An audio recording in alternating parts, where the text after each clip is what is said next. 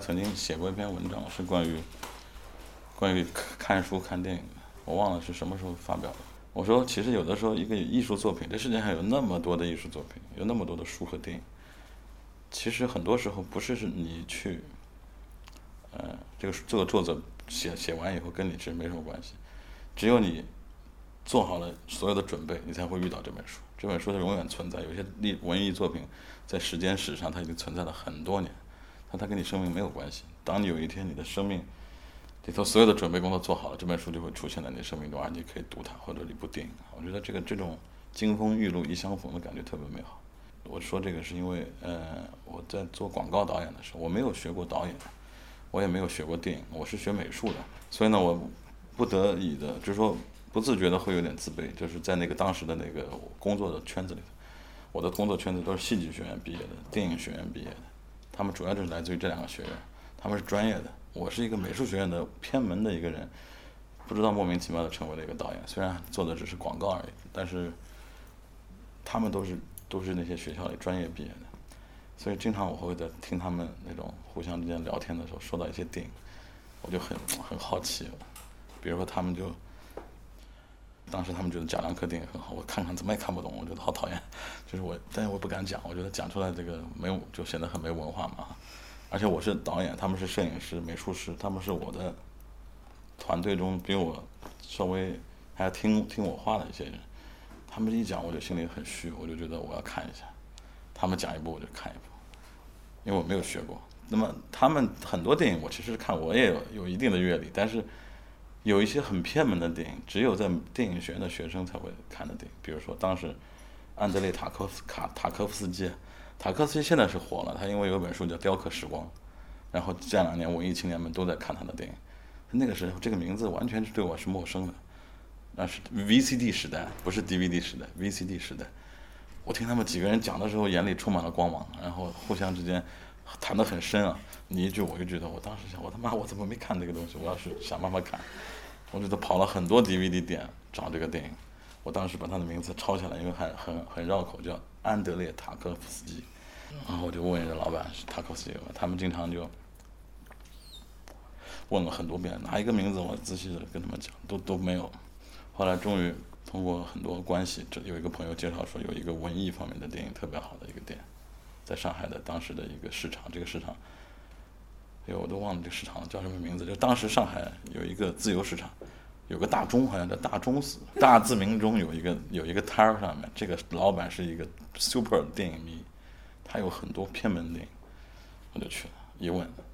所有的电影都有。塔科夫斯基一生就拍了七部电影，还八部电影，他都有。还没有那时候还没有全集，都是单张的，价格不菲，比比别的电影都贵。我就买了，买了以后，焚香净手，我在家里头洗了个澡。我觉得我要，我觉得，嗯，我觉得大家都知道，公认他是他是学电影的人必须要看的电影，在社会上普通人看不到。我觉得这对我成为一个普通人、成为一个专家是一个很重要的一步。我洗了个澡，然后啊很认真。那个时代，我做广告比较有点钱，我就买了一台投影仪，为这个电影买了台投影仪。投影仪很贵的时代，七千多块钱啊！把家里的一面墙上的画全拆掉，呃不舍得买块布，我就搭在墙上。然后买了咖啡、啤酒、花生米，我觉得我走，我看电影了。开始的时候是这样的，半个小时之后我就睡着了，睡着，睡着以后，我醒来以后特别自卑，我觉得妈怎么了这个？为什么那么好的电影我看了会睡着呢？这个对我来说现在是个笑话，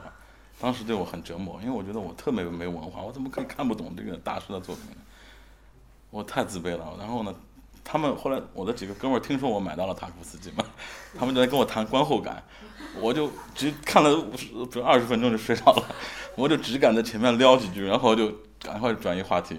然后我心里想不行，我一定要看完。我看了第一部，第一部叫《乡愁》，乡愁，我回去又看从上次睡着的地方，我找到是那种接着看下去，看了半小时又睡着了。他那电影特别长，两个多小时，我看睡着以后，我我我特别痛苦。我那时候特别喜欢看那种好莱坞的那个商业片，做的很好的商业片，比如说《搏击俱乐部》啊，比如说那个就是戴维戴维芬奇的那种电影，什么《七宗罪》啊，我觉得这种电影很好看，里头画面剪辑非常流畅，然后叙事特别抓人。我认为我当时做广告导演，我就特别爱这种电影。我看塔克斯我就看不下去，我看一会儿就睡着。然后加上广告人特别累嘛，可怜每天加班，然后每天日夜颠倒的工作，好不容易哪天要看电影都凌晨都很晚了，然后加上平时工作又累，一会儿就睡着了。我大概一部《乡愁》看了四次都看完了，看完就断掉了，我也没 没有特别感动。但他们讲了，我就能跟他们聊了嘛。我觉得画面很好，非常好，那个调度调度非常好。那个大摇臂啊，那个镜头特别好，他们都觉得我很专业。然后我其实心里很虚，我觉得我这个看不懂，但我很自卑。然后后来二零零三年开始创作自己的作品，然后二零到了那个那个那样的生活，就是跟以前的广告导演生活完全不一样了，挺好玩的。然后有很多里头有很多故事。到了二零零六年的时候呢，我在一个 DVD 店也看到了塔科夫斯基全集，是 DVD，那个时候是 VCD 嘛。我想我现在要买一套 DVD，因为画质好嘛。我又买了一台新的投影仪，我就开始看。我一看我特别感动，我全看懂了，而且我也没睡着。哦，喜欢极了，我特别感动。我当时就觉得，怎么可能以前就完全，我就是差了前后差了五年到六年吧？怎么会那个时候就完全看不懂？哦，我觉得很奇怪，我就把他所有的电影去看了一遍，几乎就是每部都很喜欢。他好几部都特别特别感动我，那我就开始思考这个问题了嘛。其实我就说，